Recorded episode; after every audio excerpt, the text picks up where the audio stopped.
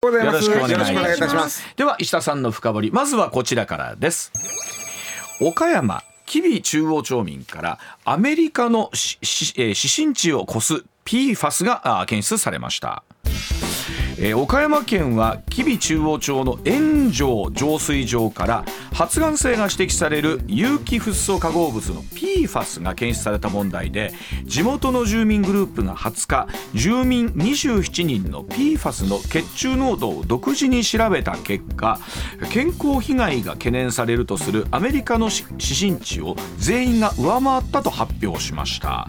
えーグループは結果を踏まえまして希望するえー町民全員の血液検査を行うよう山本町長に要望しています、まあ、これまでもこの PFAS の問題は石田さん何度か取り上げてきたんですが改めてそのあたり整理してあのまあ去年ぐらいから僕ことあるごとにこの問題取り上げて、ねというのはこれからどんどんこの問題大きくなっていきますよって話なんで。で、えー、PFAS という、えーまあ言葉と、PFAS って書くんですけど、はいはい。PFAS という字と言葉は来年どんどん出てきます。えっと、要はその日本ちょっと遅れてるんですね、ん。えー最初はねちょっと早いってたんですよ。他の国より、ところがちょっと他の国が早いって遅れてるんですけども、今暫定目標値これくらいなら、えー例えば水の中に入っててもまあ問題ないでしょうという、暫定目標値があるんですけど暫定なんですね、でそれを来年きっちりしたいということでいろんなあ、まあ、暫定が取れるようにしてこのこれこれこれぐらいにしましょうみたいな。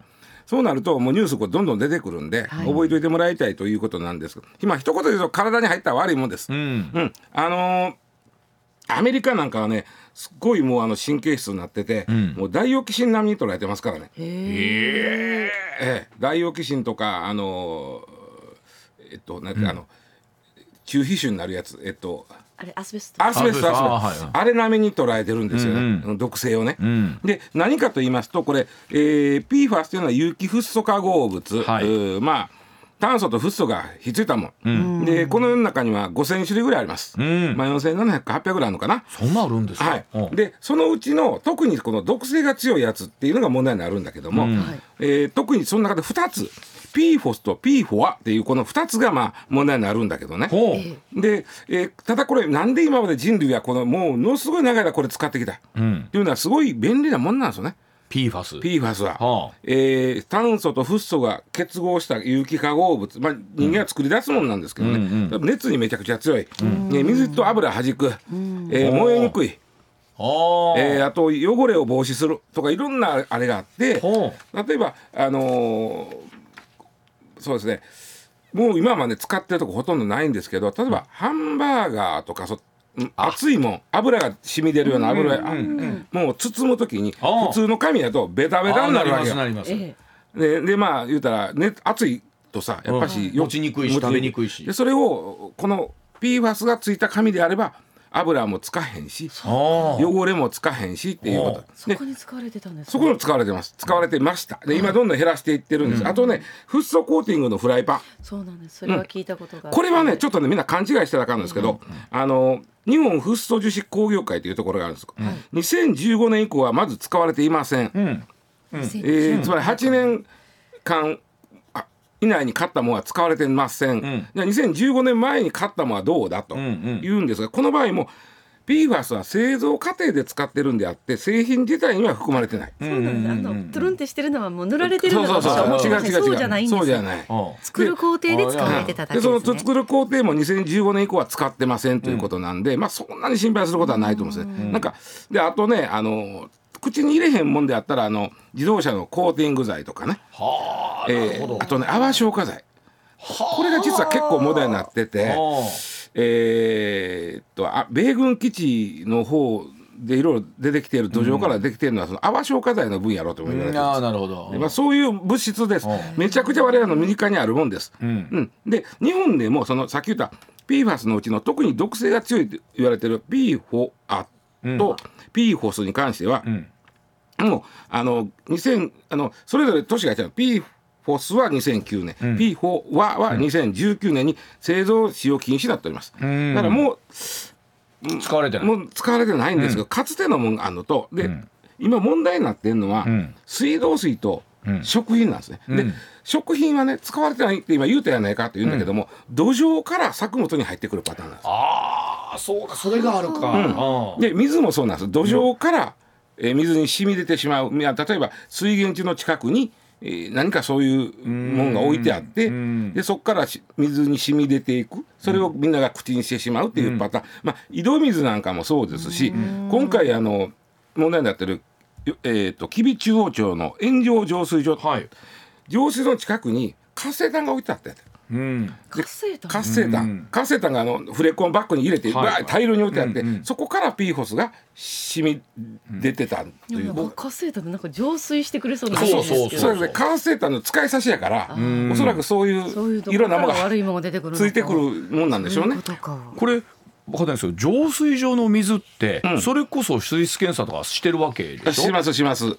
う。ん。でししたらこれが出てきたことが分かったってことなんですか？そうなんですよ、うん。でこれねあのちょっとこの町の言ってることもまあわからんでもないんですけど、うん。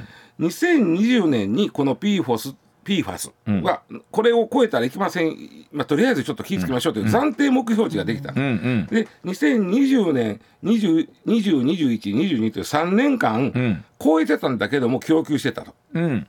で住民農家からなんか入っちゃったじゃないかと、はいはいはい。ひょっとしたらその前からかもしうんうれない。けど、んえーで問題になってんだけども、ん。町の言ってることは我々は、ん。水まあ、申し訳まずは申し訳ないと言いながら、ん。水道法に基づいてあの水質基準項目をクリアしてるかどうかをそそうですよね。見てますと、はい。ではい。そこの中には、まあ、大腸菌ヒ素水銀鉛とかいろんなもんがこれ超えたら飽きませんよと。うん。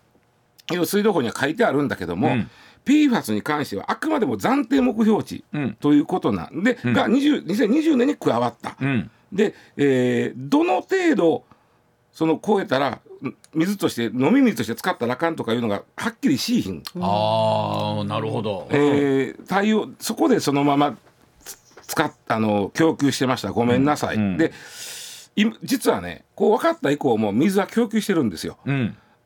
ほう。ん、あのね、えーしてたんで。うしてた、えーででもその時はその飲まんといてと。水洗濯とかには使っても問題ないと思います。よ トイレとか。ほはい。でね水源地を変えたんです。はい。変えたことでちょっと今は出てないとうああいうなるほど。ことなんですけども、まあ腸の人にしてみたら3年間も飲んどって、そうですね。しかもめちゃくちゃ値が高いやつやないかとこれ。アメリカの値からするとめちゃくちゃ値高いやんか。へえとなるとえっとどうでしょう。僕がこの炎上症の人だったら、おいおいと。おいおいこれ体に対して大丈夫なのかって思いますけど。まあ一応ね、あのそうですよね。ここもだから来年ままさにもうすぐ来年なんですけど国がその一応言われてるいろんな悪影響体に対する悪影響あるんだけども、ん。それをがをもうちょっときちっと調査しますって言ってだから来年いろんなことを分かっていくっていうことなんですけどね。あの例えばねただアメリカがねすバイデンさんがこの問題すごい前から取り上げてて、おっしゃってましたね。自分が大統領になる前から、俺が大統領になったらこの問題はきちっとやると。言うて、あの公約やったんですよ。うん。ですっごい厳しい基準作った、うん。バイデンさんが。うん。でそれはそれまでは日本の方が厳しかったんやけど、うん。一気にバイデンさんになってアメリカが厳しくなったんがあんだけどね。うんであのまあ発がん性が言われてたり、まああとそうですね、まあ、やっぱり一番言ったら発がん性リスクか。うん。要はね体の中でねずっと蓄積されて、ん。体の中とか自然界ではね、ん。分解されない。うん。あの永遠の化学物質って言い方するんですね。それ永遠に残る体の中に。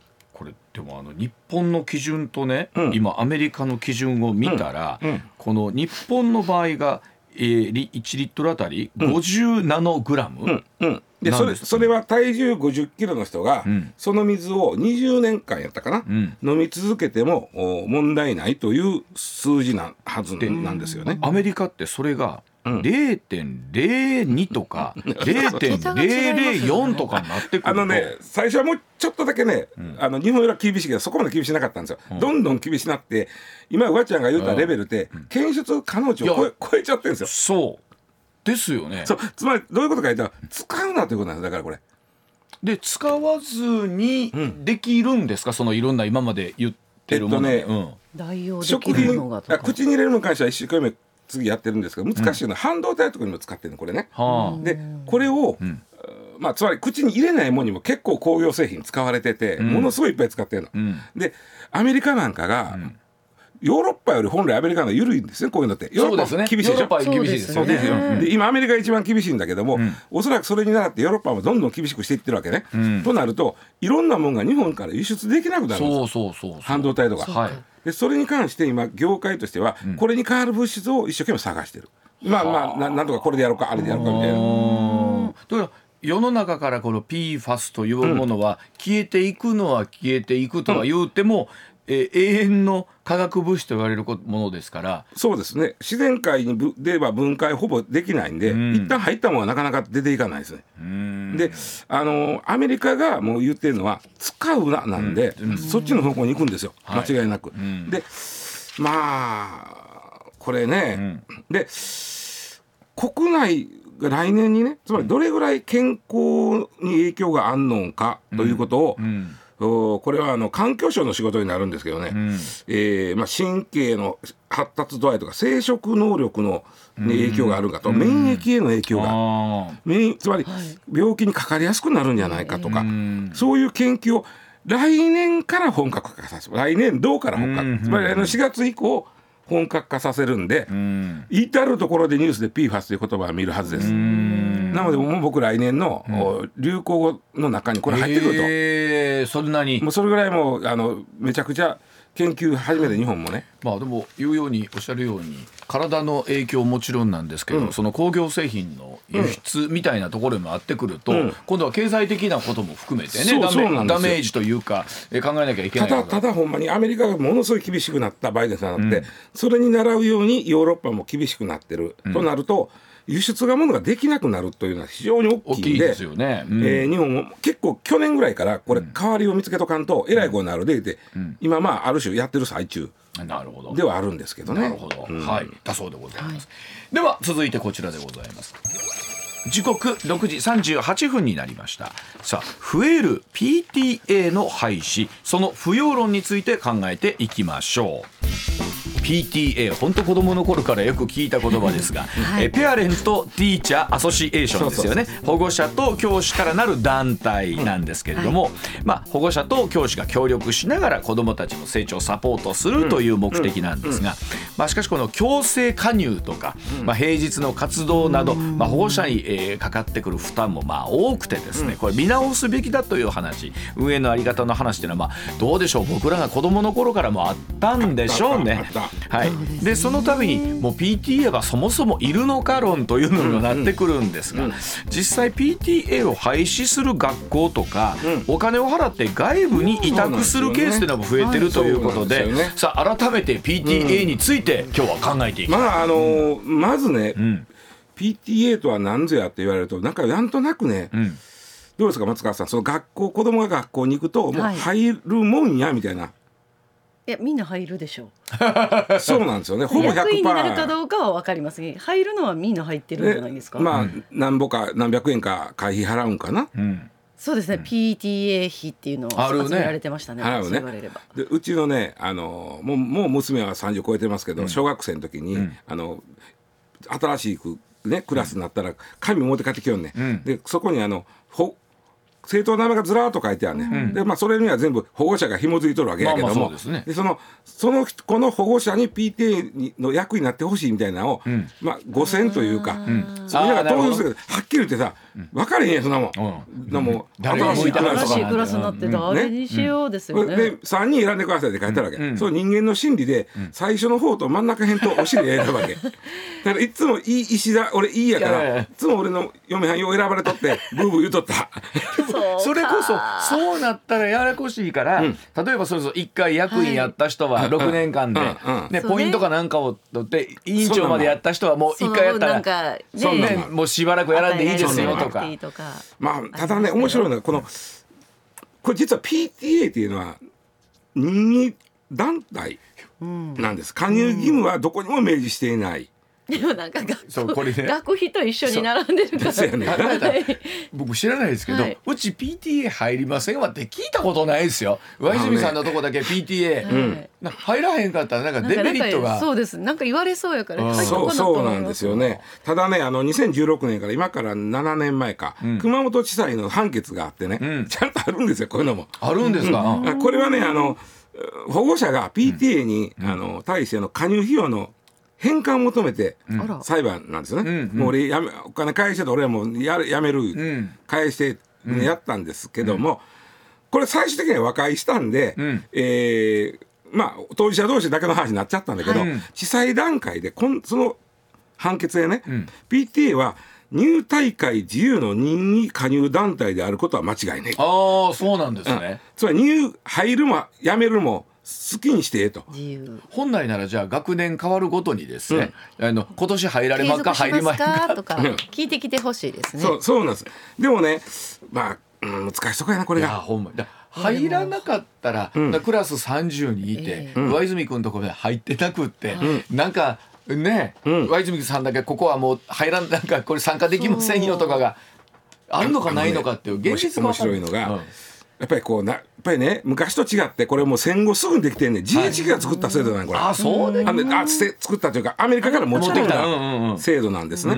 でそれこそ高度成長期って、まあ、ここでもしょっちゅう言いますけどお母さんは家にいてお父さんが働くというパターンが主やったわけ。うんその時にお母さんが、まあ、子供と学校のために、まあ、ちょっと、まあ、うんいろいろ活動するうん。PTA っていうのは入るっていうのもある種のそういうわけわけになっとった。そうでしょうね。ところが今お母さんも働くのが主やから、はいはい。そうなるとその話が違ってくるということなんですよ。うんうんうん。でねあの強自動的に強制加入になるイメージやったでしょ、ん。でそれやめて本人の意思で加入するかどうかを、こう決める PTA が各地でものすごい増えてるんですよね。うんうんうん。でねそう面白いのがね、それやったら、ん。じゃあ何割ぐらいの人が入りますかと。うん。ね、自由ですよと入あるのは。あはいはいうん。入らなくてもいいんですよ。ってやったらどれぐらいの人が入るか言ったら、うん。どう？え私でも確かにサインしたなと今振り返って思ってるんですけどうん、出さないわけにはいかないっていう。どうやろう？だ俺3割ぐらいちゃいます？えみんな入るでしょほぼ全員入ってるんほですら全員入りますって自由5割を切るような PTA はほぼない。ああそう結果だってこうですかまあ振り返ってみるとそういえば運動会やった時にみんなにこうメダルが与えられるとかあれば PTA からこそうそられたりとかして一人ないとかわいそうやなとか思うとほんまやな。で、あの、廃止、廃止で入るか、廃止したのをね、廃止した、ほんまにもう廃止してしまったの。いうのがあるわけね、うん。あの立川のお小学校柏小学校というとこが、もうこれ東海テレビさんが言ってはるんですけど、去年の夏に解散を提案したところ、98%のお方が、まあおあのお親御さんが、まあ保護者の方が、98%が賛同したので、その年の年度末つまり今年の3月に解散したんです。うん、へえ PTA 解散。解散。解散 でもねそうなると、うん。こやっぱり先生のやっぱり仕事増える。でどうしても忙しい時は校長先生が、あの直接保護者の方に誰か手っ取ってもボらえませんかっていう。ィアお願いしますみたいなことですか？これはあ考えたら先生それでも大変で。集めること自体が面倒くさそうないです。ねなり手がそれだけでも少ないなってきた言われてるから、辛いな。あと面白いのが、あの大田区田園調布にある峰町小学校というとこ、これ2015年にもともとあった PTO を改革して、ん PTO にしたの。O はただ別に意味ないですよ。オーガナイゼーションっていうの。はいはい。これはあの楽しむ学校応援団という応援の意味もあるらしいなるほど。はい。で要は活動に参加したい人だけ、ん。あ参加したい時に参加したい人が手を挙げる、んうんうん。参加したくない人は無理しなくて OK というはいはい。組織で、人で人手が足りん時はその手挙げた人が「すいませんちょっと足らんので誰か手伝ってください」というふうにする、で入会は任意なんですよ。うんだから加入率100%へえここつまり縛ってない。でも役員さんとかやっぱ決めなあかんのちゃいますの？そうそうそれはだからじゃあ私がやりましょうと。で子供と一緒にイベントやっとかやってはんねんここ、しょっちゅう、あのなんか肝試しやねんけどまた例えばそういう、楽しいことをね。ね、ややらはやんねんな。りましょう。おうおうでそれ子供喜ぶやん、それに対してはいや私もじゃあ手伝いますよってなってくるというこのああなるほど。いいサイクルで回っていくってことですねで一番面白いのが、ん。もう今めちゃくちゃアウトソーシング外部委託が増えてるはへえ PTA PTA はなくしません、PTA はあるんです、ん。で PTA お金集めてます、そのお金でん。外部に委託する、あそれいいじゃん。でもちょっと値段上がるんちゃいます？だいぶ上がりますよおそらくねだって、ん。今までは数、まあ、1,000円ぐらいでいけてたのが、ん。5,000円ぐらいに、あのー実は前からあったんですよこのさあのやってくれるとこ、ん。小さい今会社がやってくれててね、ん。ところが去年の8月に、あの金釣り近畿日本ツーリストが入ってきた。金釣りさんが。PT やりますとでなんでか言ったら、ん。あそこはあの修学旅行で学校と付き合いある。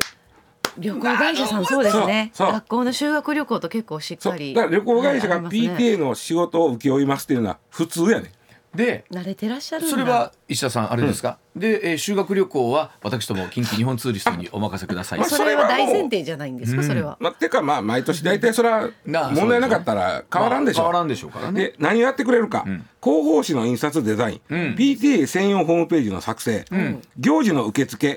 えー事務作業への人材派遣、イベントの企画運営。全部私やったぞ役員の時。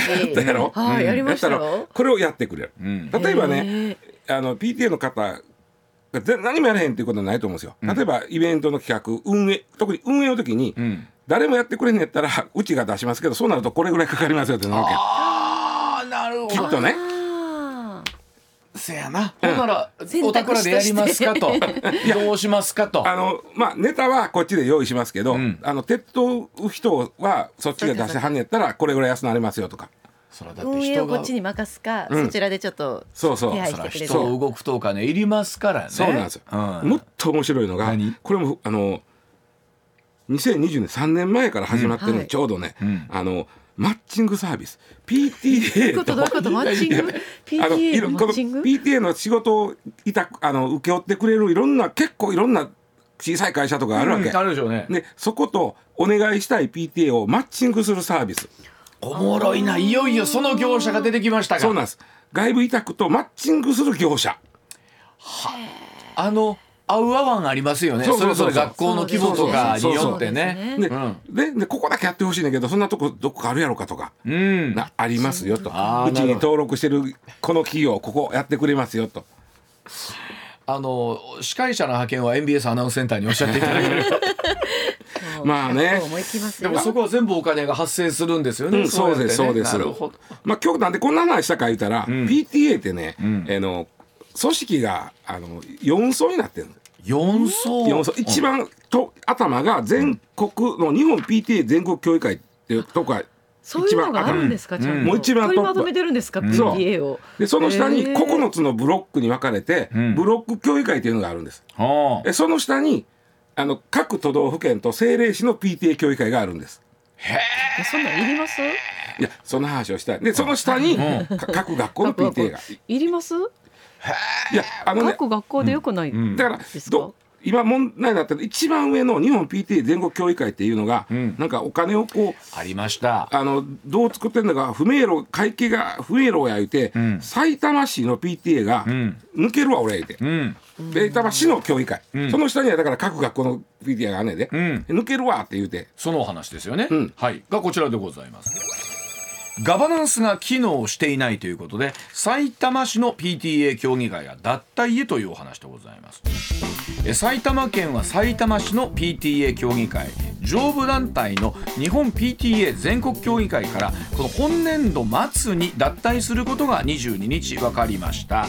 え公式のホームページで今月20日の理事会で決定したと明らかになったということなんですが市の PTA はこの上であります日本 PTA の不明瞭な不明瞭な会計処理などを指摘しまして公開質問状を複数回にわたって出しました、で適切な対応が行われていないことからいわゆる組織統治ですよね、正常なガバナンスが機能していないということが分かったということで脱退するとしたということなんですよね、さあこの日本の PTA では一体何が起こっているまあ、のかそれが分かんないですブラックボックスであの埼玉市の協議会が出した質問状に対して、一番上の日本 PTA 全国協議会は、回答するあのあの義務はないと。言うたんでしかも個別の質問に対しては答えないというかね、でしかもね最初にいやあのちょっとなんでこんなことになってるか調べますわって言った会長さんがいてはって一番トップの、その人がいつの間にか辞めさせられてて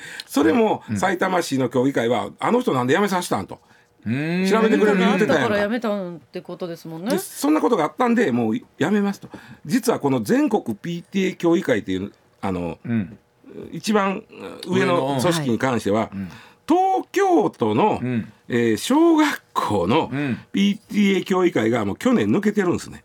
へえ東京都大きいよ。うんうんうん。でこれはこの時の理由はあごめんなさい今年3月に抜けたんだ、えー昨年度やねだからね、抜けたよね、でこれねお金出してんだけどそのこっちが負担してる分に見合った活動してくれてへんって言って、つまり何してるか分からないなってしょうてるわけ。な何のため取りまとめる必要があるのかなと私は思ってしそうでまいました。でね、はい。ただねこの埼玉市の PTA 協議会も、この春に不明瞭会計が発覚しておりまして、これ何かというと、ピあの役員がやっぱりね子供が卒業したら変わっちゃうわけですよ。変わりますね、はうん。だからこの支出ずっと出てるけど、ん。これ何？という見直のはねすタイミングがあまりないんですかね。コロナでうんずっとイベントやってへんだのにイベント費が出てたわけ。あらそれは気になりますね。えなんでほんでこれ何？って言うたら契約書もないし、うん。もうそれ分かってる人が誰もいなかったそうだと思う。PTA のお金とかは。そう。それでも溜まっていきゃまあまあの金額になりますからね。それであのす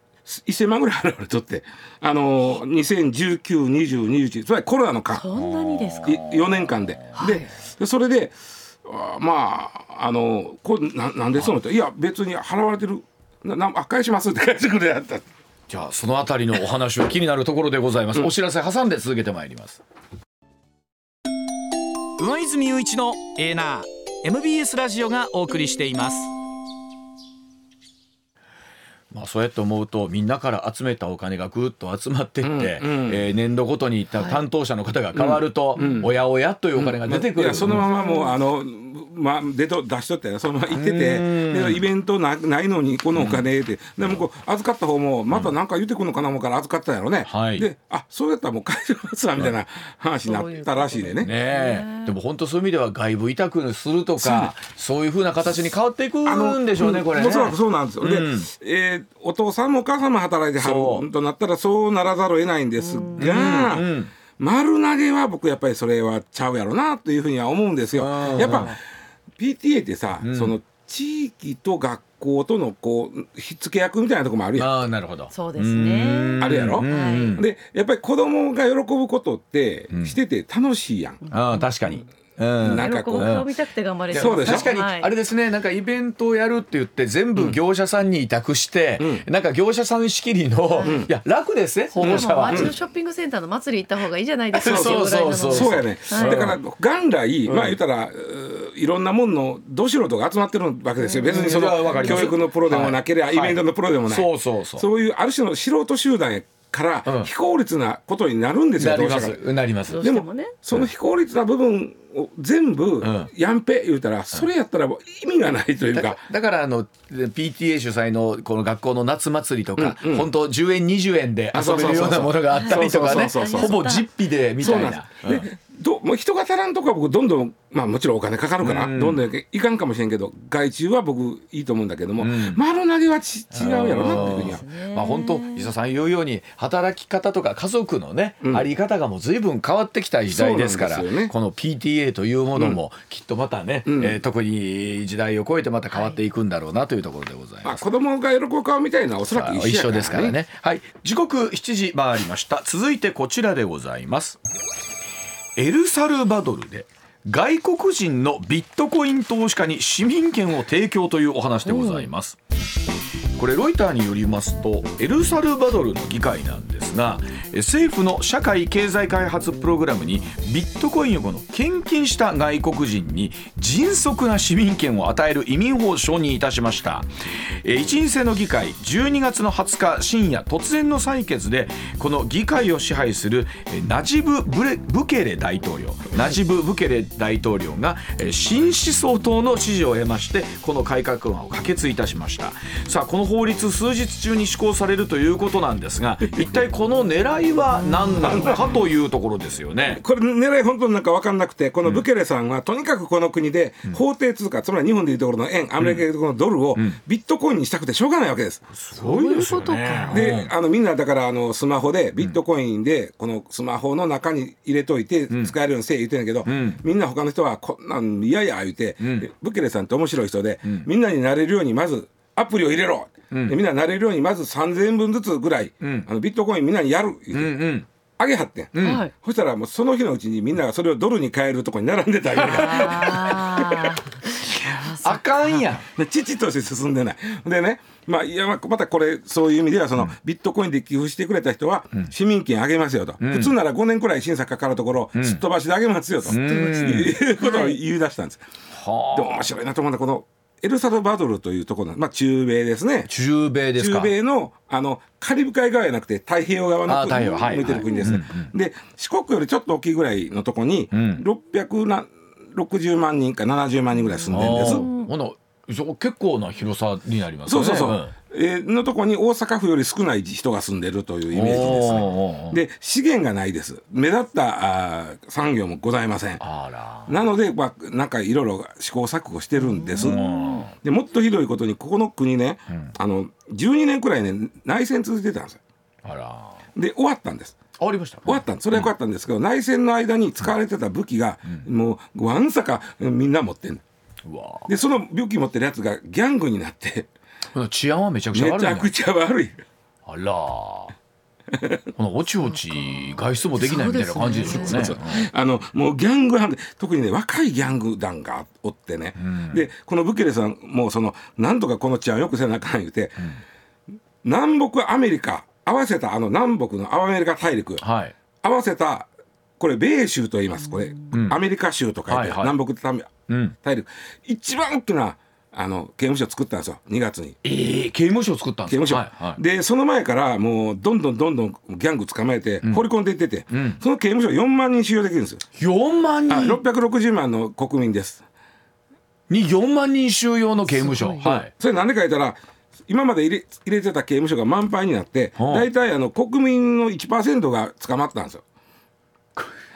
え はいはい。はい。それがうんなんか。捕まったんでうん。入るとこないからうん。この大きな刑務所作ったんやけどうん。あのもし皆さんまあお暇であればエルサルバドル刑務所と入れて検索してもらうとはい。こんな こんな扱いするのっていうもうあのすごい映像が出てきます。うわ。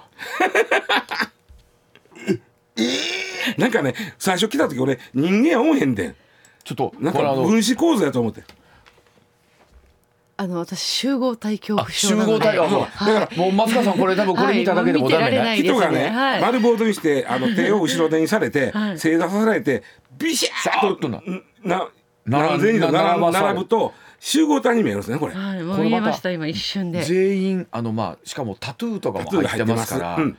うんこれはすごい。すごいでしょ？で4万人収容できるう刑務所作っていえばどんどんどんどん入れていって、今とりあえずあのあさらによ、その刑務所ができてから130人1人が入ってるらしいです そこに。えええでえ言いたいのは、そんな国に、で市民権欲しい人はいるんだろうかといういや確かに言うたら悪いけどいやなるほど。うんうん。思えへん？いやわかります。うん。いそそこは突っ込みどころやなとこのニュース。やそのビットコインを法定通貨にしても、うんでえビエルサルバドルって通貨は何なんなんですか？エルサルバドル、なんか向こうのあったんやけうん。ど、もう多分使ってない。もうほほぼドルです。そうですね。のインフレ起こったんで、ほぼドルが基軸通貨になっちゃってるんですよ。ちょっと待ってください。おっしゃるようにそこに対して、えっと、市民権をビットコインで何とかしてくれたら与えますって言っても、別にその法律あんまりメリットないですよね。はい、でただこのブケレさん面白いのが、あのこれあのおと2021年一昨年に、これここポイント。2021年に、我が国は通貨をビットコインにするって言って、まず自分のところのおあの国家の金でビットコインまあまあ買いはって、うんうんうん。2021年。うん。でそのすぐに翌年に、うん。えーロシアの侵攻が始まった。うんで今年はああやって中東で紛争が起こってる、ビットコインがゴンゴンゴンゴン上がってですね。あ上がってる。上がってあ買った時の倍になってんねん。あら。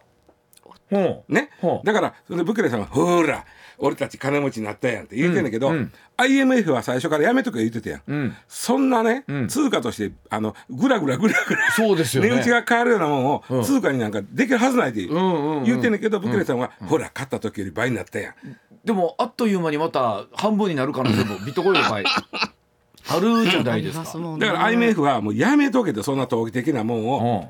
国の通貨にするのはって言うてんだけど、うん。この人はいや俺は間違ってへんと、うん。言うてるから、ん。ビットコインで寄付してくれた人は、市民にならしてあげると。ウェルカムなんね。ちなみに自国通貨はコロンと言われるそうなんですコロン。がほとんど流通してないそうです。そうです。もうほぼドルです。あそうですはい。まあいろんな、ね、いろんなものを考えさせられますが年末に。そうやな。ね。でも4万人収容の刑務所で国民の1%が収容できたら皆さんエルサルバドル刑務所で検索してもらうとあの映像があの画像が出てまいりましでもて確かにあの松川さんのように集合体恐怖症、だからあのいくらの頭とかずっと見たら ダメや言う人はあの閲覧にお気をつけください。ただすごいでしょこの見た時びっくりしたこの画像。驚きでございました、うん。はい上泉雄一のエーナー。MBS ラジオがお送りしています。取れたてピックアップニュース。